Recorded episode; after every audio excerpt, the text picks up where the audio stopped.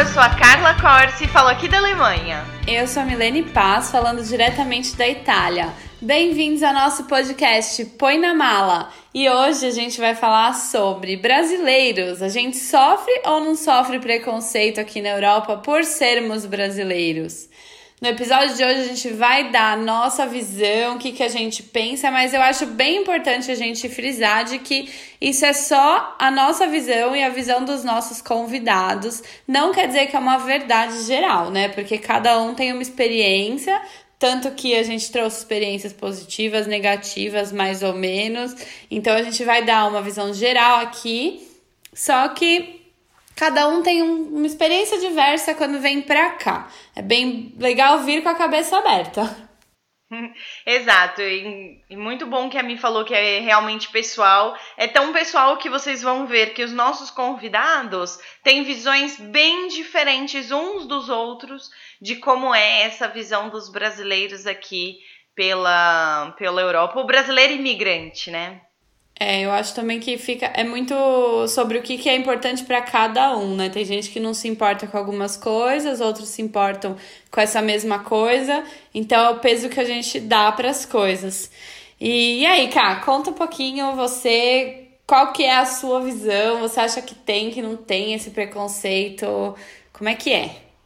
Então, olha, vamos lá. Eu vou dar dois pareceres, então. Um parecer de Portugal e um parecer aqui da Alemanha. De Portugal, é, que, que eu senti? Que o preconceito ele existe sim, mas que é uma, é uma minoria. Então, uma minoria tem preconceito só por nós sermos brasileiros. Por que, que eu acho que isso, entre aspas, é, se justifica? Na verdade, não se justifica, mas é a forma como eles justificam esse preconceito. É, há uns anos, teve uma leva de imigrantes brasileiros que foram para Portugal uh, e roubaram, fizeram trapaça e esse monte de coisas que deixou o brasileiro com fama, vamos dizer assim. Então foi essa fama que faz com que os portugueses tenham algum tipo de preconceito conosco. O que eu acho, além de injusto, é uma desculpa para que algumas pessoas justifiquem preconceito contra uma nacionalidade. Mas lembrando que isso foi uma bem minoria, assim, dentro dos, dos meses, né, do um ano, quase dois anos que eu estive por lá.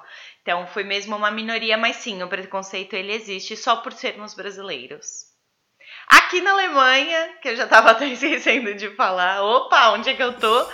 É, aqui na Alemanha eu senti, na verdade, curiosidade das pessoas para saber como é o Brasil é, por eu estar numa aldeia, né, e não ter, acho que eles não têm muito acesso, assim, à nossa cultura, eles me perguntam como é, qual temperatura, se realmente só faz calor, essas coisas assim. É muito mais uma curiosidade, mas eu não tive, eu não senti preconceito, mas já vi o preconceito acontecendo. Eu sei que ele existe, mas ainda não tive nenhuma situação comigo assim. É, aqui na Itália, o que eu senti tem muito a ver com isso que você falou da curiosidade, né? Muita gente pergunta muita coisa, sim, ouve falar, ah, é perigoso mesmo, ou não, ou só quer saber mesmo da nossa cultura, acha interessante, né, o, o Brasil, mas não conhece tanto. E uma coisa que para mim foi assim um pouco inesperada eu achei que teria mais preconceito com essa coisa do jeitinho brasileiro, que o brasileiro é malandro, que tem né, essa, essa coisa nossa, que eu pensei que fosse muito mais forte aqui esse preconceito e essa visão, eu pelo menos nunca me falaram, né, aqui. Porque o italiano é igualzinho, né? O italiano também quer vantagem, tem essa, essa coisa que a gente acha que é só brasileiro, e não, o italiano é igual. Então, para eles não é uma coisa nossa isso, né? O que para mim foi ótimo, tipo, achei super positivo eu estar num país que não que tenha isso, não que isso seja positivo, mas que eles não tenham essa visão de brasileiro, porque é uma coisa assim muito é ruim quando alguém vê a gente dessa forma. E quando eu morei na Austrália, tinha mais isso, eu vi mais isso, né, de conhecer mais essa fama. E aqui eu já não vejo, Porque isso, porque o italiano também é, né? Também quer vantagem, também dá um jeitinho de tudo. Então eles acham que é só a mesma coisa. Isso eu acho legal. Então, a nossa primeira participante, é, nós vamos aqui ouvir o, o depoimento da Vitória, que está vivendo em Portugal. Eu tô aqui em Portugal há oito meses. Eu vim com a minha família e eu, no caso, nunca tinha sofrido preconceito até esses oito meses. Eu tenho cidadania portuguesa, meu avô é português, então eu tenho os documentos portugueses, mas eu vim sofrer preconceito mesmo na escola por parte de uma professora ainda. E já tive uns probleminhas também com, com umas meninas. É, o primeiro preconceito com a minha professora foi que a gente estava na aula, ela mandou um trabalho para casa, eu fui e entreguei o trabalho para ela. E aqui vale de 0 a 20, ela me deu 7. Aí um menino da minha sala também tirou 16. Eu fui comparar o meu com ele e tava assim, igualzinho, e o meu ainda tava um pouco mais completo. Aí eu fui questionar ela, ela falou: você tem que escrever direito. Aí eu falei: como assim escrever direito? Eu escrevi direito. Ela: não, você escreveu um no brasileiro, tem que escrever em português. Mas eu olhei para ela e falei: professora, não existe brasileiro, existe português. Eu escrevi em português. Ela: não, que você tem que escrever em, em português, não em brasileiro. E falou isso na frente da sala inteira, gritando: que você não sabe escrever. Aí é, ela mandou eu ir no apoio que tem. Eu não fui porque eu tava doente. No dia seguinte, na aula, ela virou: Não, Vitória, que você tem que ir no apoio para eu te ensinar a escrever. Que que eu fiquei te esperando, mandei você ir. Aí eu falei, professora, eu tava doente. Ela, ah, vocês estão sempre doentes. Vocês brasileiros sempre arranjam uma desculpa. Falou bem assim. Deixei passar, não falei nada, falei pra minha mãe, minha mãe ficou mesmo chateada. Minha mãe queria ir na escola até reclamar. Falei que não era preciso para evitar confusão. Mas é complicado. Eu fiquei bem chateada e assim, é, aí me falaram depois que não é a primeira vez que ela tem problema com brasileiros. Até porque é, tem outros brasileiros na escola e tudo mais. Mas é isso, né? As pessoas são pessoas e pessoas. Eu encontrei pessoas muito boas aqui em Portugal, encontrei mesmo. Eu tenho muitos amigos portugueses muito bons. Como tem essas pessoas mais antipáticas. E, e é só isso mesmo que eu tenho para falar. E aproveitando que a gente está falando de Portugal, eu vou ler também um relato de uma outra pessoa que preferiu não se identificar, então a gente está usando um nome fictício, que também está em Portugal há quase um ano. Oi, pessoal, eu sou Paloma, eu moro em Portugal há quase um ano e trabalho num call center. As atividades aqui do call center são já naturalmente estressantes, porque quando a pessoa me liga, ela sempre tem um problema, então é natural que ela não esteja satisfeita. Mas muitas vezes, quando eu atendo, eles ouvem meu sotaque, eles sempre fazem comentários do tipo: ai, ah, não acredito que é brasileiro me atendendo. Ou ah, esses brasileiros não sabem atender. Um dia, bem especificamente, o senhor me ligou e eu não consegui entender o nome dele. Eu perguntei duas vezes e não entendi. Quando eu perguntei a terceira vez, ele gritou assim: Ô sua brasileira burra, você não fala a mesma língua que eu, não? No começo eu discutia bastante com as pessoas. Hoje eu tento não me importar. Você pode até ter a documentação portuguesa, mas quando a gente abre a boca, eles já sabem de onde a gente veio. Bom, esse foi o relato da Paloma, Paloma e a Vitória, que tiveram mais ou menos a mesma experiência em Portugal, e acho que a Carla fala bem melhor disso, porque teve também uma experiência parecida. Então conta pra é. gente como é que é isso. Bom, então, uh, como que funciona isso do sotaque brasileiro dentro de Portugal? Novamente, eu venho frisar que, re, que para mim, na minha experiência pessoal, foi a minoria que, que aconteceu isso. Mas sim, realmente, novamente, vou, vou frisar que é uma minoria, na minha percepção pessoal, que tem problema com o sotaque brasileiro. Na minha parte, que eu sofri preconceito com isso.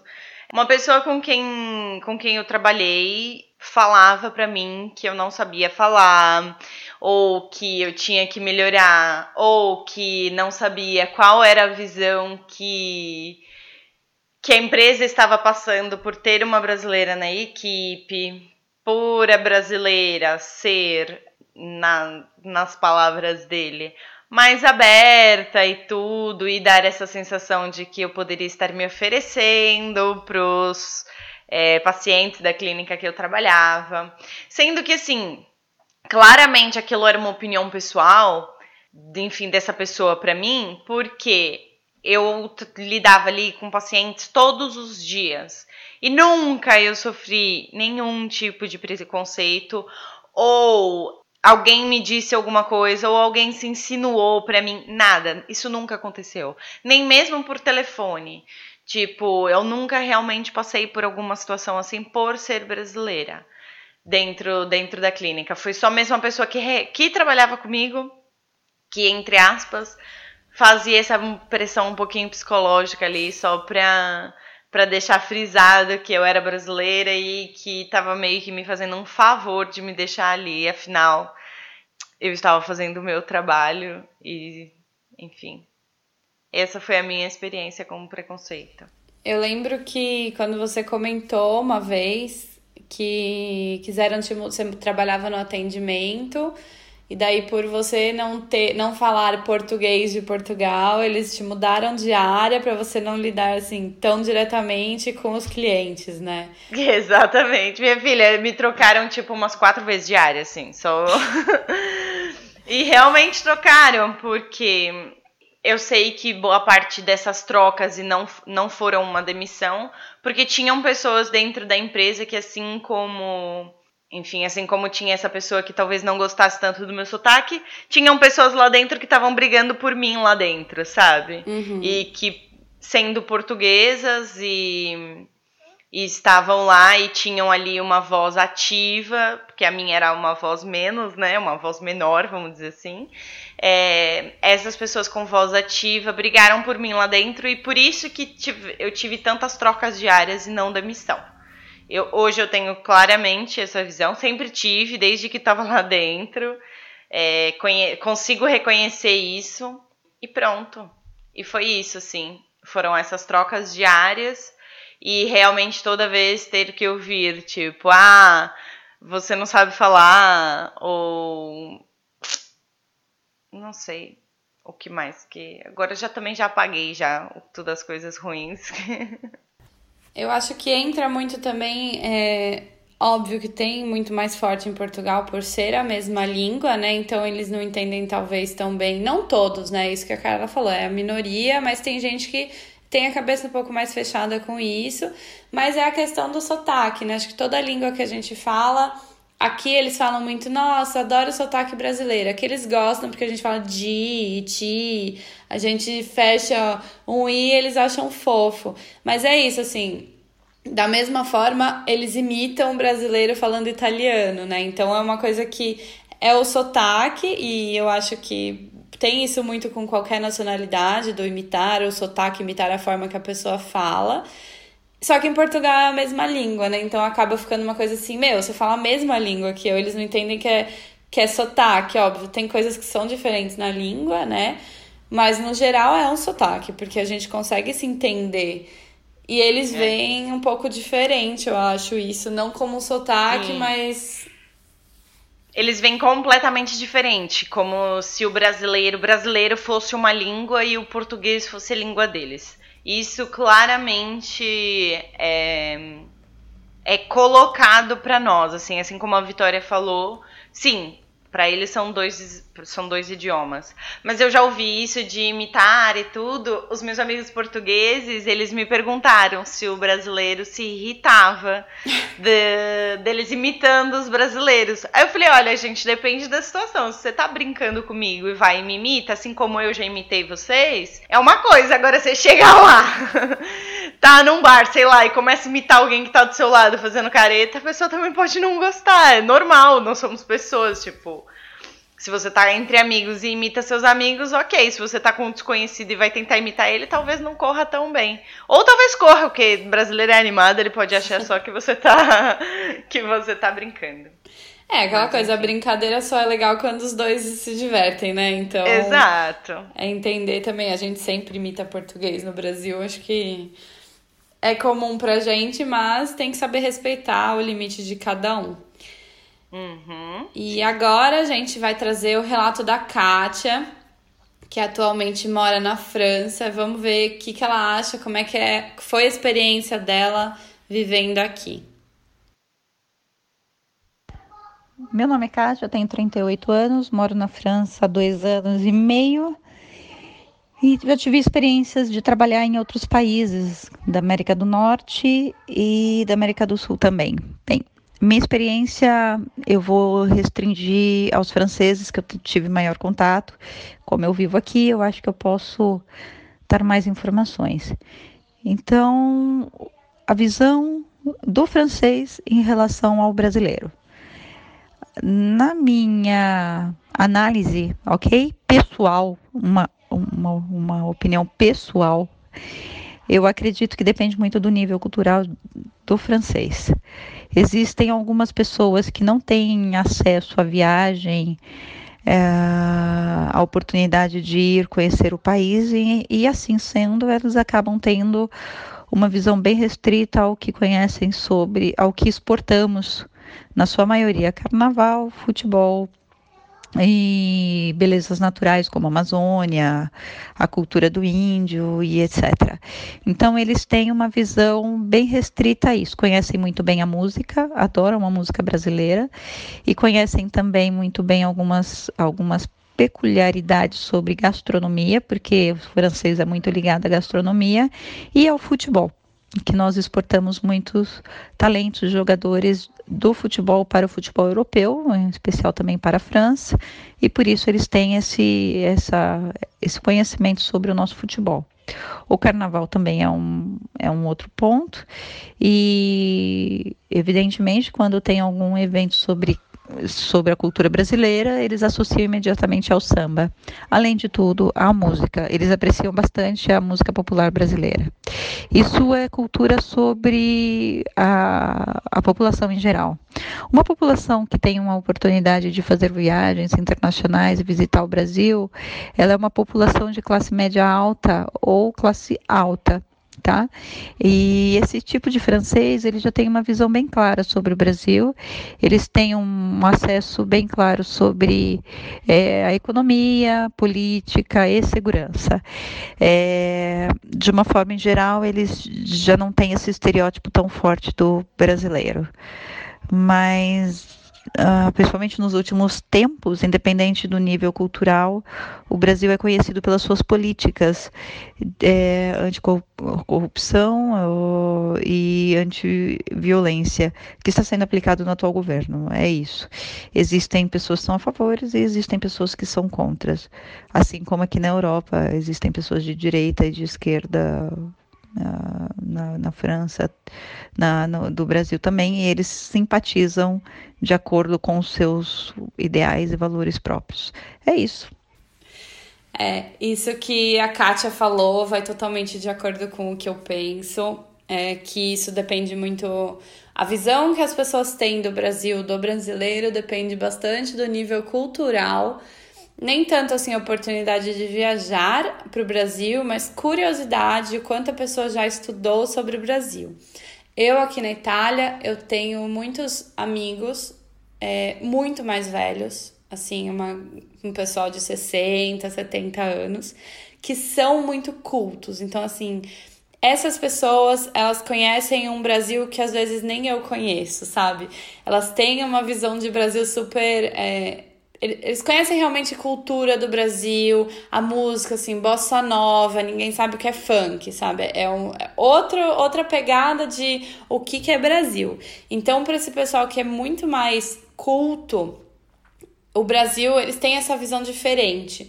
Agora, se eu for para um grupo mais jovens de, pessoa, de pessoas que eu convivo aqui, entra muito essa questão de Brasil é futebol, carnaval, caipirinha, samba, funk.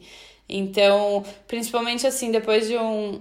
Teve o período aí, Michel Teló, Gustavo Lima e você, que veio para cá. Então, essa parte que chegou aqui, que gerou uma curiosidade no europeu sobre o Brasil, só que aí, quando você vai procurar, por exemplo, um clipe do Michel Teló, é um monte de gente dançando de biquíni, né? Então, aí se você começa, coloca isso no YouTube e vê os vídeos relacionados, você já entra em vídeos de funk e tudo assim. Aí já vira essa, essa visão do Brasil já é um pouco distorcida que é a imagem que a gente vende para o exterior, né? Querendo ou não, é. é, a imagem que, é, que o Brasil é vendido, como a gente faz o Brasil é, ser visto.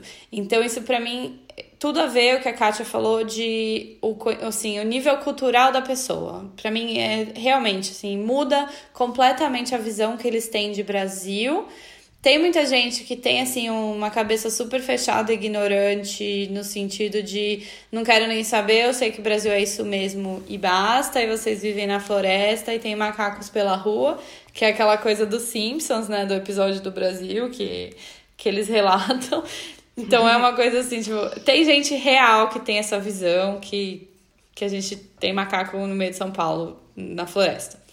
Então tem os dois lados. Tem gente que faz questão de conhecer muito, tem gente que, que se contenta com isso que é com essa coisa que é passada, né?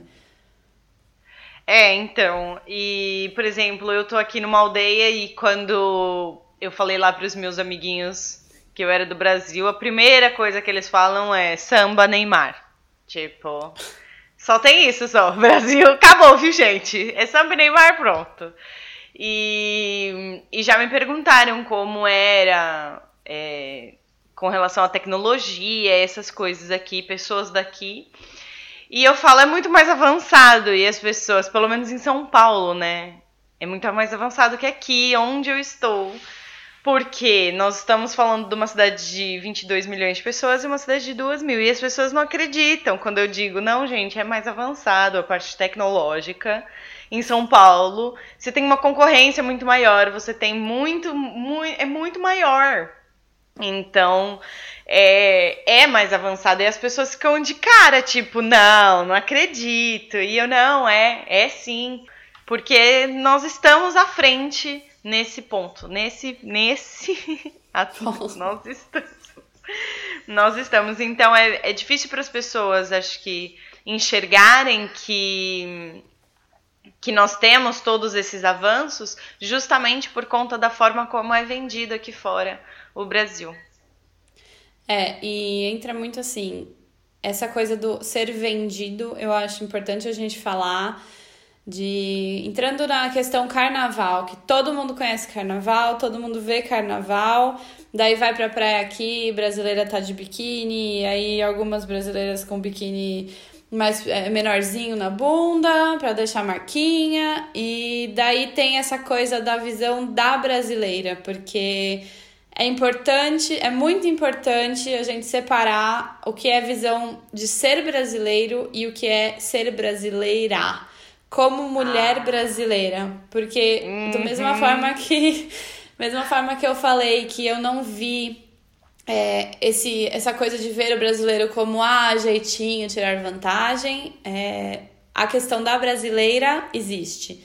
A brasileira é vagabunda, a brasileira é, sei lá, é, é puta, puta fácil, é, enfim, tem e tem muito. É, eu não vou falar que as pessoas me, saem me chamando de puta na rua, não é assim. Mas tem algumas coisas que eu, para fazer esse podcast, a gente ouviu bastante, perguntamos para muitas pessoas, né, como foi a experiência delas. E 90% das mulheres que eu conversei falou isso, de essa, essa visão de, da brasileira existe. E aqui tem muita fama de brasileira rouba marido. Aqui tem ah. muito isso. É, vou compartilhar um pouco o que eu tive de experiência nesse sentido. A Carla também teve algumas. Primeiro, uma coisa que eu vi aqui há dois anos no carnaval. Não, mentira, não era carnaval, mas eu lembro que eu até postei no Facebook que um bar aqui fez uma. Um, ia fazer uma tarde de feijoada. E daí a propaganda deles tinha uma bandeira do Brasil e no meio da bandeira eles colocaram a foto de uma bunda, onde tá ordem e progresso, e eles colocaram a foto de uma bunda e foi um negócio que assim me tirou do sério completamente essa coisa de a visão do brasileiro, tipo, a visão que eles têm do brasileiro é a bunda da brasileira, né? E eu dei mó barraco, eu lembro na época. Foi, nossa, assim, foi uma coisa surreal que eu jamais, assim, numa cidadezinha de 80 mil habitantes, sabe? E ter essa coisa dessa visão, e daí a justificativa era, ah, a gente adora brasileiro, imagina, não foi pra ofender. E como que alguém pensa que isso não ofende? E daí falando dessa coisa da bunda da brasileira, foi uma coisa que aconteceu comigo também, de uma pessoa da família do Martin. Óbvio que não falou pra mim, mas eu fiquei sabendo. E falou pra ele assim que, nossa, quando você falou que ela era brasileira, eu esperava que a bunda dela fosse maior. Então, realmente, assim, eu não tenho a bunda da brasileira, sabe? Só que a pessoa falar um negócio desse, é, eu não, sério, eu não sabia como reagir. Acho que eu fiz uma cara assim na hora, tipo, por que alguém falaria uma coisa dessa, sabe? Não faz o menor sentido você falar isso é. de uma pessoa. Não tem o menor sentido. Uma situação que, que eu passei também foi no meu primeiro dia de Portugal.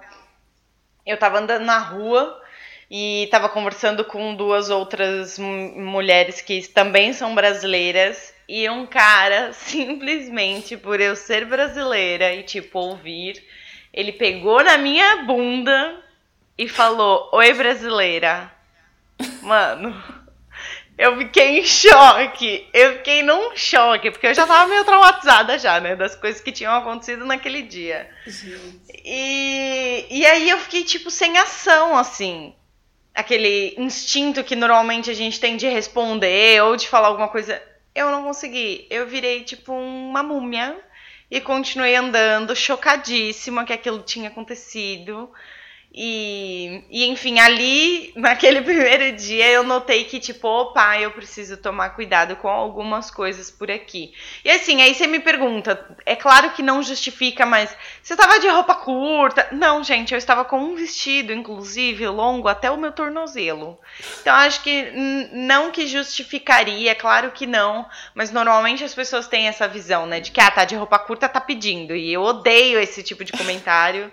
E, e enfim, isso por ser brasileira.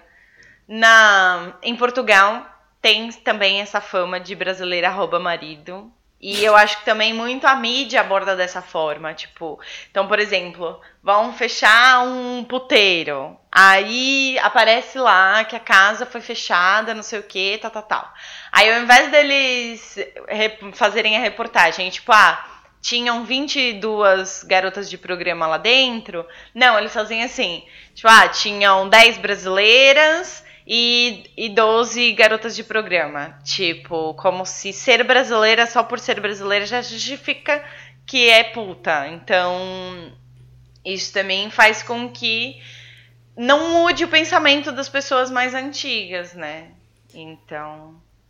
É, tem, eu tive uma pouca experiência solteira aqui na Itália, né? E tem muito assim. Eu sou uma pessoa super cabeça aberta, vamos dizer assim.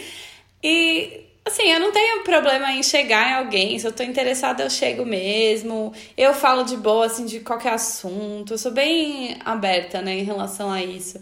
E eu ouvi, assim, muitas pessoas falando: ah, porque vocês brasileiras são mais abertas, a italiana é muito difícil, vocês têm uma cabeça. E, não, as brasileiras, não é eu sou, a brasileira tem cabeça aberta. Eu sou essa pessoa, Mas não quer dizer que toda brasileira tenha. Então não quer dizer que você vai sair com outra brasileira e vai ser a mesma coisa. Não é porque eu sou brasileira, né? É minha personalidade. Ponto. É. Mas tem muito isso, assim, ai, nossa, usou um biquíni pequeno na, na praia, tá querendo. Meu, sério isso, sabe? Tem umas coisas que eu não, eu não consigo não sei, relacionar, uma coisa que realmente não entra na minha cabeça. E qualquer tipo de comentário a respeito disso, para mim, é um negócio que me tira mesmo do sério. E uma coisa que eu ouvi também aqui, porque aqui tem essa, é, as italianas mesmo, todo mundo aqui, usa shorts super curto e mostrando a polpa da bunda, né? E aí eles só mexem com, tipo, as brasileiras ou as africanas também, que aí entra, assim, essa questão da bunda grande, né? E aí eles, eu já ouvi, me falaram, né? Porque rolou esse assunto numa roda e falou: é, claro, porque vocês têm essa bunda, né? Então é diferente você usar um shorts curto e a italiana usar um shorts curto. Então, assim, eles já. É isso, olha pra gente pela bunda porque tem a bunda redonda. Meu, sério. Não tá de socar. a minha bunda e a sua não tem nada a ver uma com a outra, gente. Que isso, sabe? Olha, eu fico, fico passada com essas coisas. Mas enfim, elas acontecem. É, e tem muito. Isso assim. Não sou do tipo que fala que tem preconceito com brasileiros no geral. Mas por ser mulher brasileira é complicado. É, isso considerando assim. Aí a gente entra no, naquela questão racial também, né? Eu e a Carla, nós somos brancas, pele bem clara. É. Todo mundo fala que eu pareço italiana. A Carla também é loira, então assim, tá na Alemanha, tá ali entre todo mundo. Exatamente, tô camuflada a brasileira é um pouco mais morena ou negra ou o que for, já tem assim, já olham tipo, ah, pera, ela não é daqui, vamos ver se é brasileira. Então eu acho que já tem essa essa entrada assim deve ser muito pior. Eu não, não sei falar disso assim profundamente porque eu não passo por isso, mas eu tenho certeza que é muito pior, porque aí você é, é mais fácil identificar, né, que você não é daqui eu preciso falar, sou brasileira, e daí a, o olhar da pessoa muda. Então, se você. Talvez, se você pareça um pouco diferente do que é o italiano, já tem um olhar diferente, assim, logo de cara, né, pra você, eu acho. Eu vejo. Exato, e a gente vai colocar aqui para vocês o relato da Márcia. É, tá dividido em quatro partes, porque ela foi é, espetacular aqui e falou de situações que ela passou. E ela imigrou já há mais de 20 anos, então ela tem um olhar bem diferente. Imagina que imigrar há 20 anos é muito diferente do que é imigrar agora. Então, então a gente vai dividir aqui com então, vocês. Quando eu cheguei aqui, não tinha ainda muitos estrangeiros pela cidade. Tinham mais, a gente não via pela rua. Então, quando eu chegava num lugar, eu era muito mais escura do que eu, eu sou agora, né? Porque aqui perdi até a cor. Então, quando eu chegava em algum lugar, eu via que as pessoas, todo mundo se viravam para ver quem é essa. Na igreja, bar, restaurante, qualquer lugar público, as pessoas se giravam para ver. É, a gente dava para ver que faziam os comentários assim, mas não isso me, como fala, você fala, não ficava triste nada, porque no começo é tudo novidade, né? No começo é, para mim era o mais importante, tá bem com meu marido, chega, não tava nem aí com o resto do pessoal. Mas pouco por vez, quando você fica mais tempo aqui, eu via que eu não conseguia fazer amizade com ninguém. Uh, Stefano era cheio, cheio, cheio de amigos, vamos dizer, amigos conhecidos, mas ninguém estava afim de me conhecer. Eu era a mulher do Stefano, não era a Márcia, né? era a mulher do Stefano e chega. E eu não conseguia contar para as pessoas quem eu era, porque ninguém estava afim de me conhecer.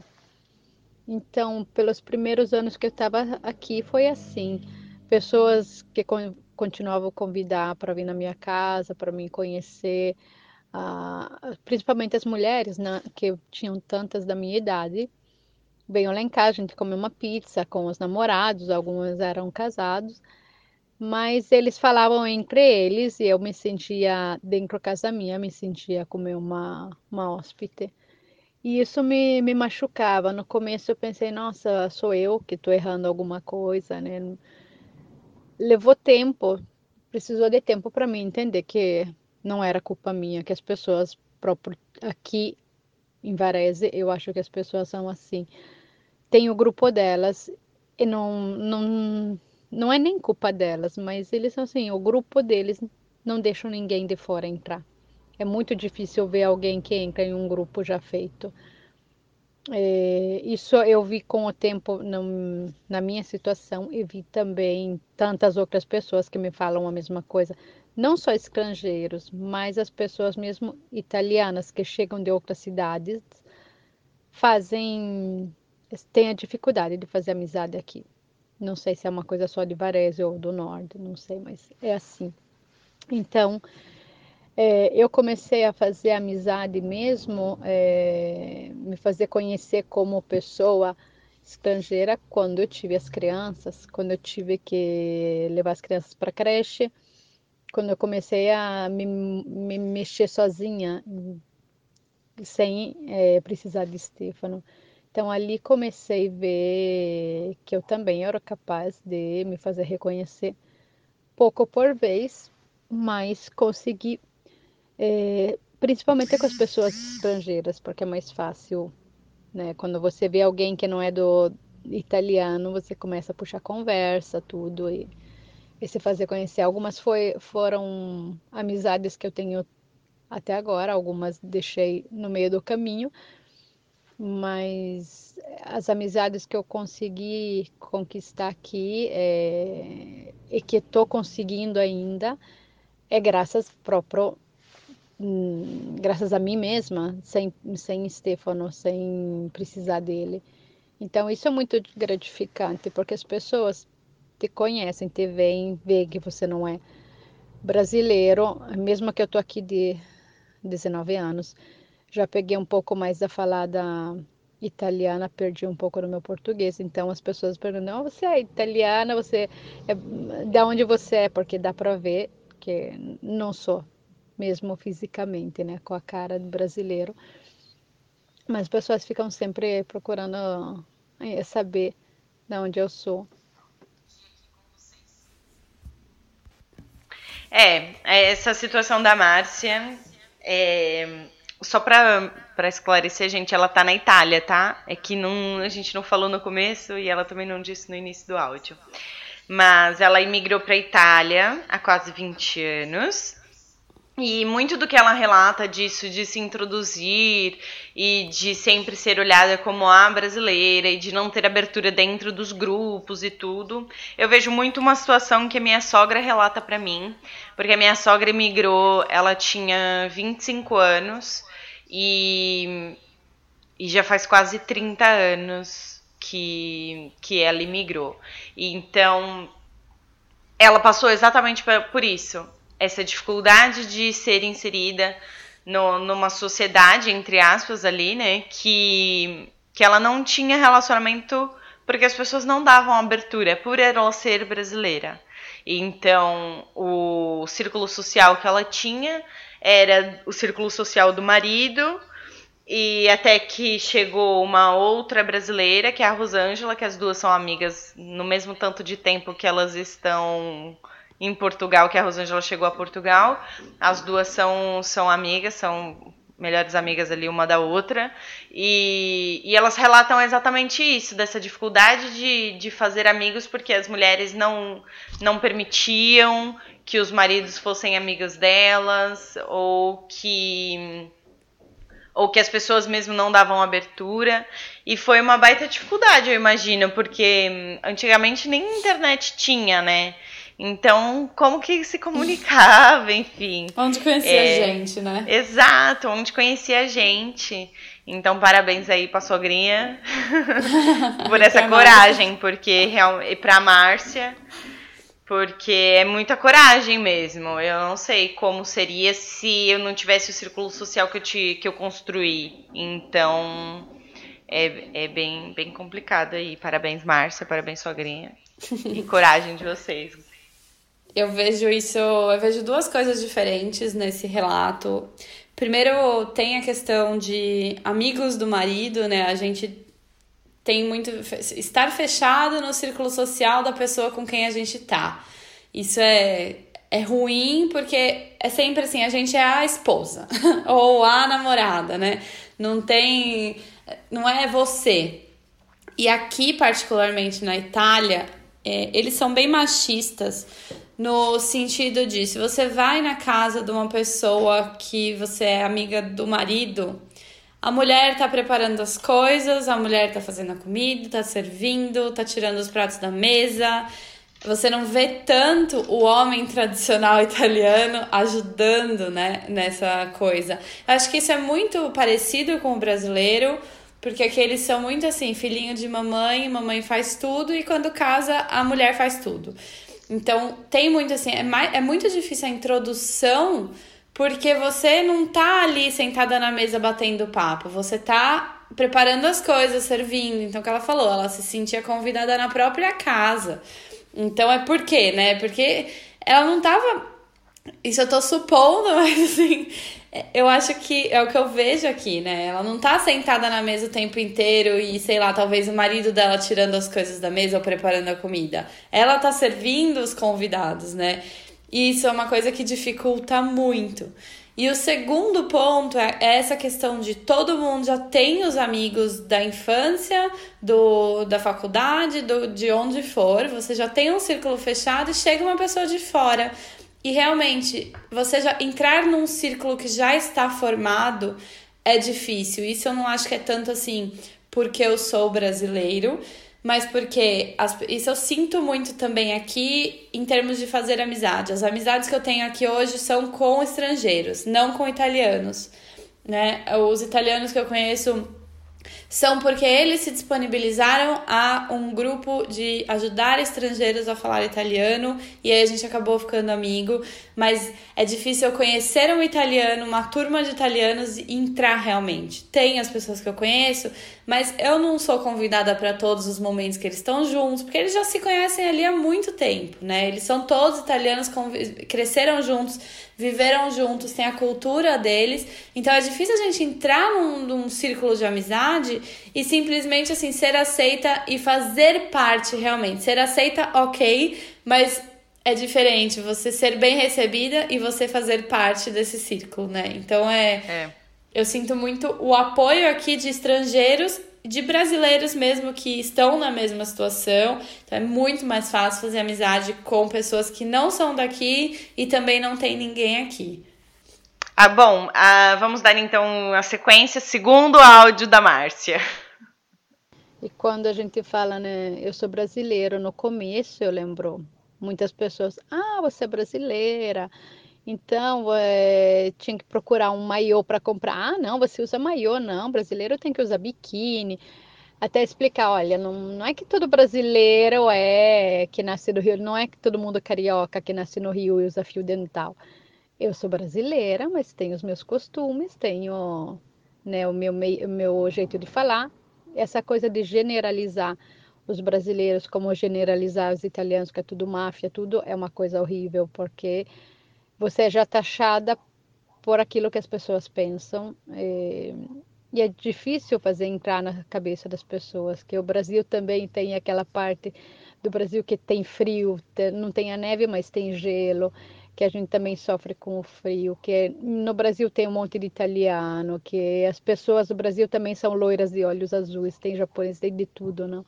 Eles pensam que os brasileiros são só escuro de pele, cabelo enrolado, mulher bonita, com a bundão e chega.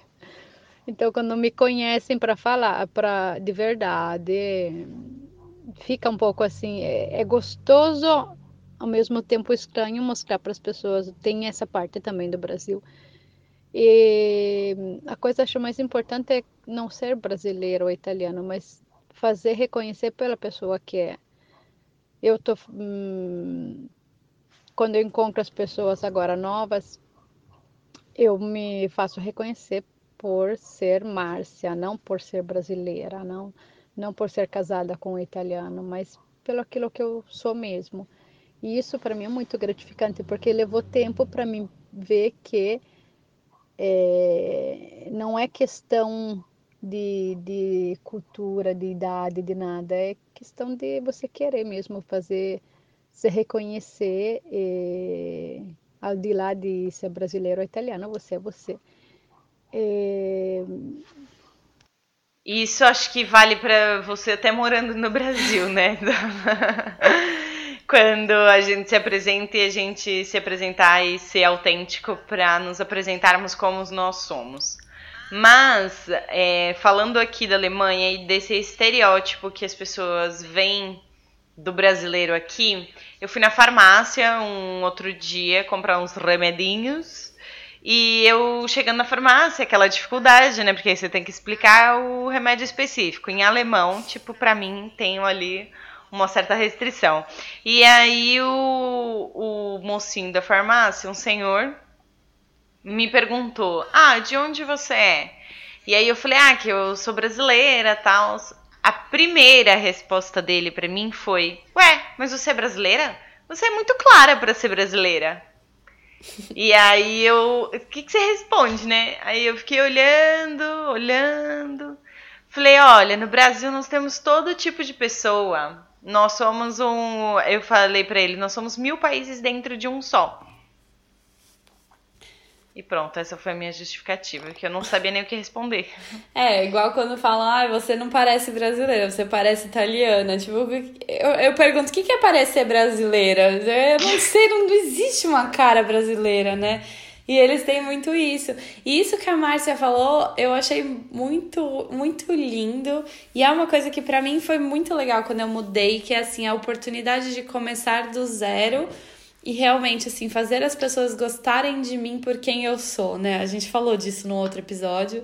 E é, uhum. eu tenho a oportunidade de mostrar quem eu sou realmente e gosto de mim por quem eu sou, não porque eu sou brasileira. Não se interesse por mim porque eu sou brasileira, se interesse por mim porque eu sou a Milene ou porque ela é a Márcia, porque a Carla é a Carla. Mas conhecer as pessoas a fundo e essa coisa é muito legal pra gente mesmo parar e pensar, pera, é minha oportunidade, deixa eu ser quem, deixa eu ser a pessoa que eu sempre quis ser e talvez no Brasil a gente não fosse porque já, já me conhecem desde pequeno, não dá para eu mudar de um dia para o outro. Então é uma oportunidade de se reinventar isso, gosto de mim por quem eu sou. E vamos então para o terceiro, terceiro áudio. Mas para falar a verdade, no Brasil, eu já sofria muito preconceito, acho mais no Brasil do que aqui. Sabe, brasileiro, pobre, pobre, é, de cor, cabelinho crespo, então eu acho que sofria mais no Brasil. Quando eu via as pessoas um pouco mais riquinhas que me olhavam um pouco assim, eu me sentia sempre inferior a elas.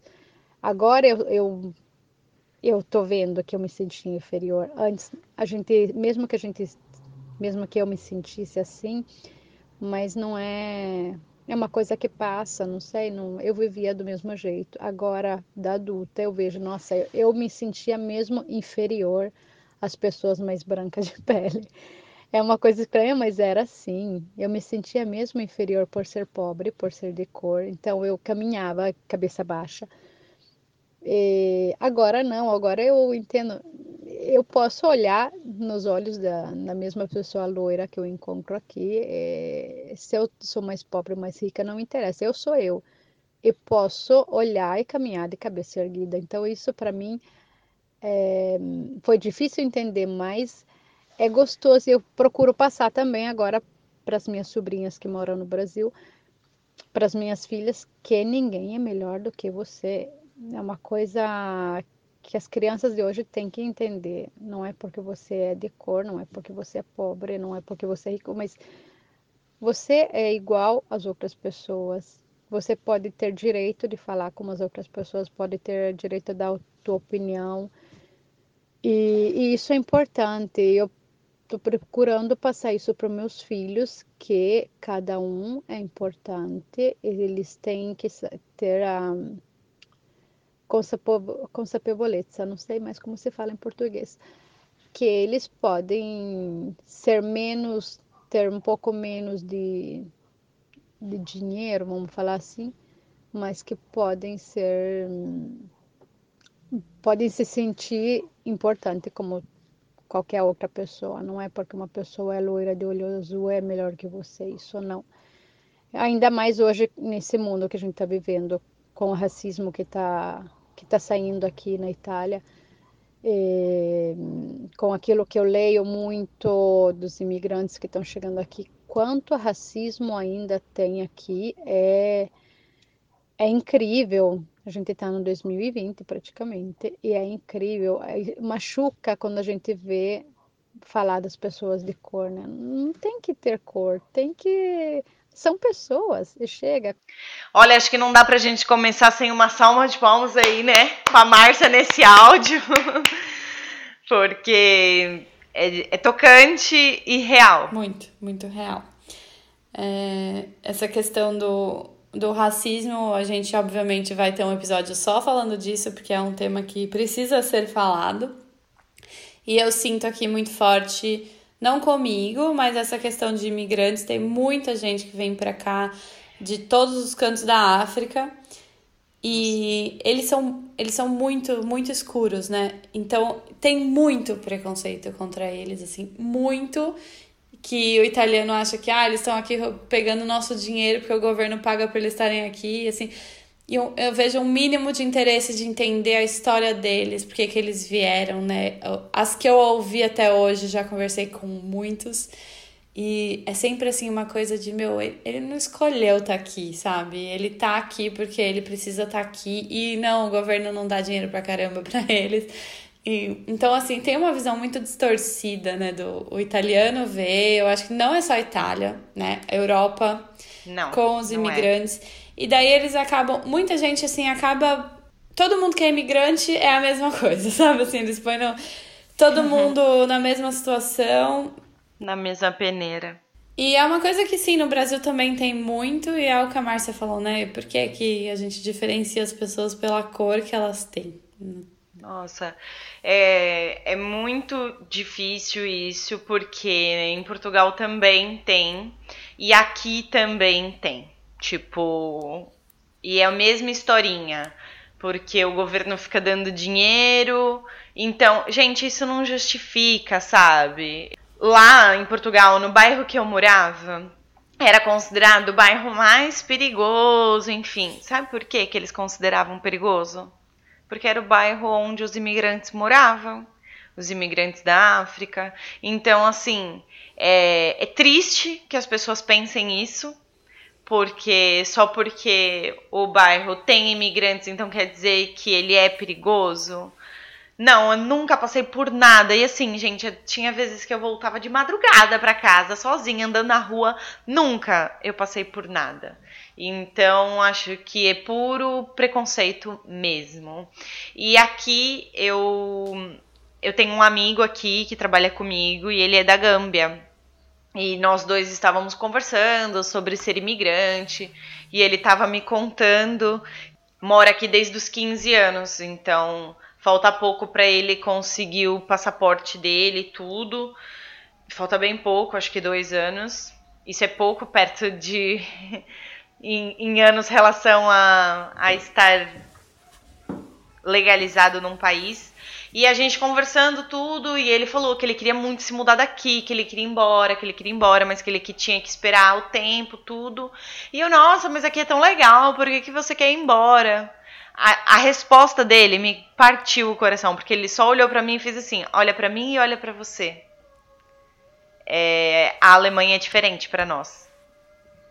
E aí eu olhei e sabe quando te cai assim um balde de água fria e de, e de ver realmente que a, a nossa vida é diferente simplesmente porque nós temos a cor de pele diferente, sendo que ele tem a escola alemã, sendo que ele fala alemão fluente, fala inglês fluente, fala a língua dele que eu não sei pronunciar fluente. E, e eu só. E eu ali, tipo, mal falo inglês, que nem tão bom, não falo alemão e por vezes tenho mais privilégio dentro da fábrica por conta da minha cor de pele. É tipo foda isso. Mas finalizando, é é assim, a minha experiência aqui, eu acho que foi assim. Eu cheguei um pouco de cabeça baixa, me sentindo culpada por ser estrangeira, por não conseguir me expressar. É, as pessoas que me olhavam me julgavam, ah, você é brasileira, então você é assim. Mas hoje, eu, como é hoje, é, é gostoso poder falar, eu sou brasileira, mas eu sou Márcia, antes de tudo, eu sou a Márcia. Então, se quer me conhecer, é assim. Se não quiser, pede o perté, como você fala, não pior para você. Mas espero de ter te ajudado em algum, algum jeito. Mas preconceito aqui existe, mas como existe em todo mundo, como existe também no nosso Brasil, acho que não tem parte do mundo melhor ou pior. São a cabeça das pessoas que precisam mudar, né? É, cada um é válido, é, cada pessoa que chega tem a sua bagagem de experiência, tudo, mas está a nós é, querer conhecer as pessoas realmente por, por aquilo que são, não por, a, por onde eles, da onde eles estão chegando, né? Então é isso. Um beijo. Exatamente. É, preconceito tem, como a gente falou, mas é, eu acho que tem muito do como a gente se vê, porque se a gente chega aqui de uma forma achando que ah, tem muito preconceito, ninguém vai me aceitar, é isso que a gente atrai, né? É isso que vai vir, vai ter gente não aceitando. E é aprender a mandar voar a pessoa que não te aceita, entendeu? Se a pessoa tem preconceito com quem você é, não quer te conhecer, beijo, tchau, né? Tem tanta pessoa no mundo, tanta pessoa super aberta a te conhecer. É super disponível, então é a gente se fazer disponível para essas pessoas, né? Não desistir porque uma pessoa te tratou mal, não é porque uma pessoa te tratou mal que a Europa inteira tem preconceito com brasileiro, de jeito nenhum, de jeito nenhum. Muitas vezes a gente vê brasileiro mesmo tendo preconceito com brasileiro aqui, porque sei lá por quê. Então, assim, é, tem pessoas que têm preconceito, é. talvez elas mudem, talvez não, e tem pessoas que não têm e são super abertas e amam a gente, e amam conhecer gente nova, não importa de onde. Então, é a gente também permitir mais essas pessoas, né? Se dar é, oportunidade de conhecer outras pessoas e não parar de tentar por experiências ruins que a gente viveu. Uhum, exatamente. E é aquilo que eu já disse, é uma, é uma minoria que tem esse tipo de reação com a gente por sermos brasileiras. Mas é aquilo, o barulho só se faz com aquilo que é que é ruim, né? As pessoas não falam de todas as vezes que elas foram super tratadas bem e como os portugueses, alemães, italianos trataram a gente com, com de forma cortês e e enfim, eu construí pelo menos muitos amigos portugueses, é, amizades assim que eu tenho certeza que eu vou levar para a vida toda. Alemão ainda não tive oportunidade, que tá faltando ali um, um pouquinho do idioma, mas mas os portugueses realmente me receberam de braços abertos e, e apesar de eu ter sofrido pequenas coisas dentro dentro desse, do tempo que, que eu estive lá, eu garanto para vocês que eu passei por 50 vezes mais coisas boas, assim. É, a gente tentar ver também, assim, tem muito. O, brasileiro é muito visto como, meu, vocês são muito simpáticos, muito abertos. Então, vê por esse lado. Tipo, quando eu falo com alguém, a pessoa pode ter a reação de, ai, ah, a brasileira é muito atirada. Então, eu posso ver de duas formas. Ou eu sou do jeito que eu sou e azar da pessoa, porque eu, ela pode me ver como uma brasileira super simpática, ou eu me fechar e não ser quem eu sou realmente por medo da pessoa me ver como atirada. Então é muito assim, que parte do, do estereótipo de brasileiro que eu quero ter para mim? Eu quero ser, eu sou essa pessoa, né? Não necessariamente todo brasileiro é lindo, aberto, super receptivo, não. Eu sou essa pessoa, eu sou, tipo, feliz, festa, gosto, sou alegre, positiva, blá blá blá. E é assim que eu quero que me vejam. E se alguém achar que isso é eu ser atirada, paciência. Exato. Azar da pessoa que não vai me ter na sua vida. Azar é o dela. Tá perdendo aí uma oportunidade, hein? Galera perde, galera que sai perdendo, com certeza. Para concluir, a gente vai tocar o áudio da Talita e da Sheila e o da Raquel, que são experiências positivas, então a gente quer trazer para vocês assim, tem gente que nem vê preconceito, não passa por isso, se passa não dá o menor valor, e eu acho que é assim que tem que ser visto, né? Vamos lá. Olá, pessoal. Meu nome é Raquel e eu vou falar um pouquinho da minha experiência de integração aqui na Itália. Bem, eu cheguei aqui na Itália em 2004 por motivo de casamento. Eu me casei, então meu primeiro impacto de aceitação foi com a família do meu marido. Que inicialmente eu fiquei um pouco com receio, né? Porque a família dele é muito tradicional. Eu fiquei com medo de ser bem aceita, porque era brasileira, cultura diferente, mas eles me receberam com muito carinho, eu fui muito bem recebida. Até hoje eles me tratam super bem, todos gostam de mim. Então, com eu não tive nenhum tipo de problema com a família do, do meu marido. Passado esse primeiro step com a família, eu conheci os amigos do meu marido, que também foram super legais, super disponíveis. É, a maioria, sim, eram italianos e super legais. Então, eu também não tive problema de integração, nunca sofri nenhum tipo de preconceito com o ciclo de amizades do meu marido.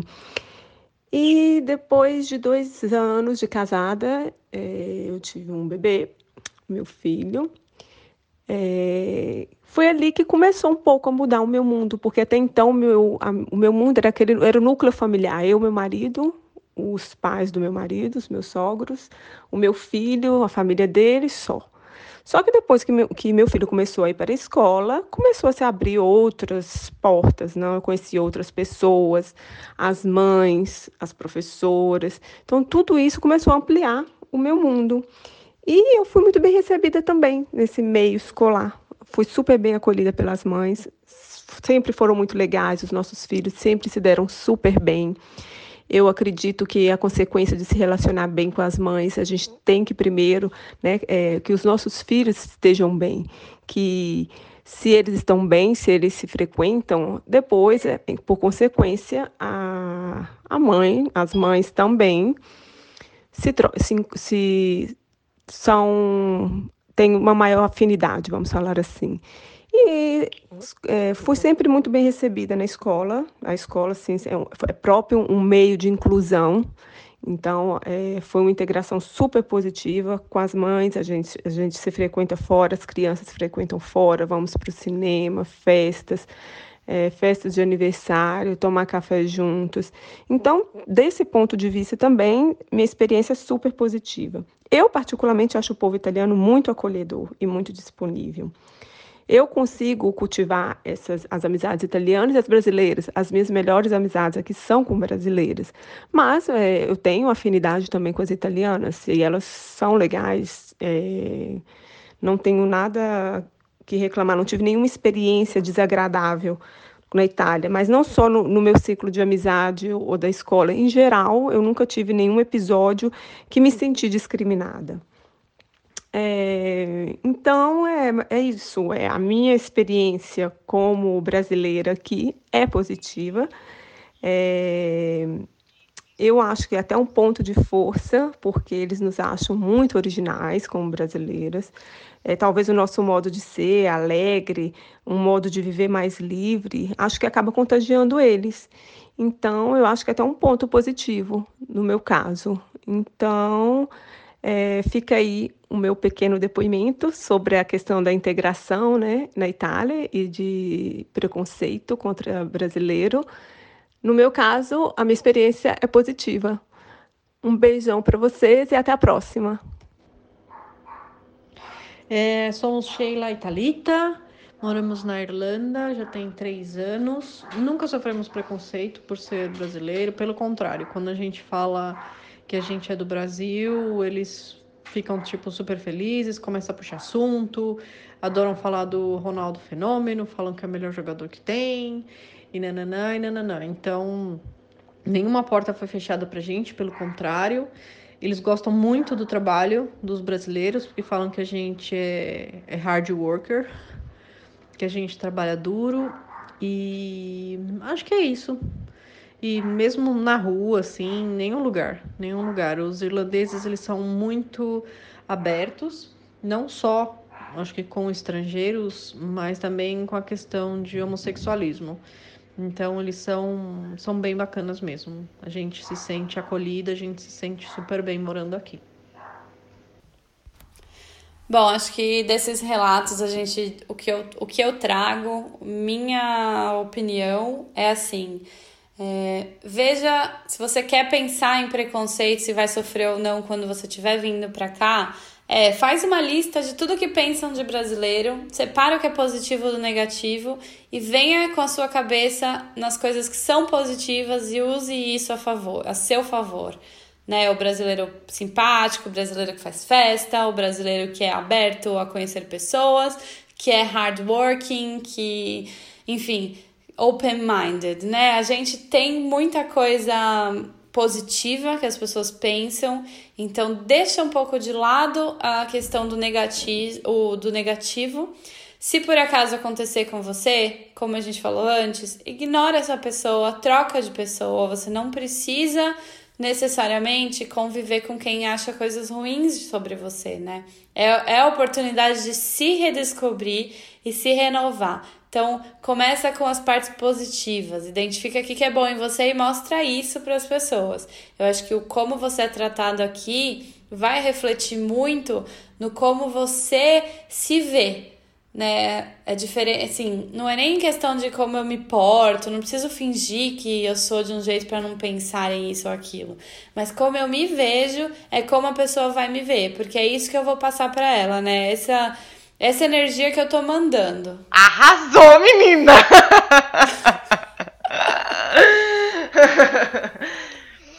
É, bom, gente, então acho que é isso. A Mi falou tudo. de, de conclusão, eu penso também dessa forma. Então, pense antes de, de você imigrar quem você é para você. E, e esquece que as outras pessoas estão falando ou falando coisas que na verdade não, se, não são verdades. Então, seja você mesmo.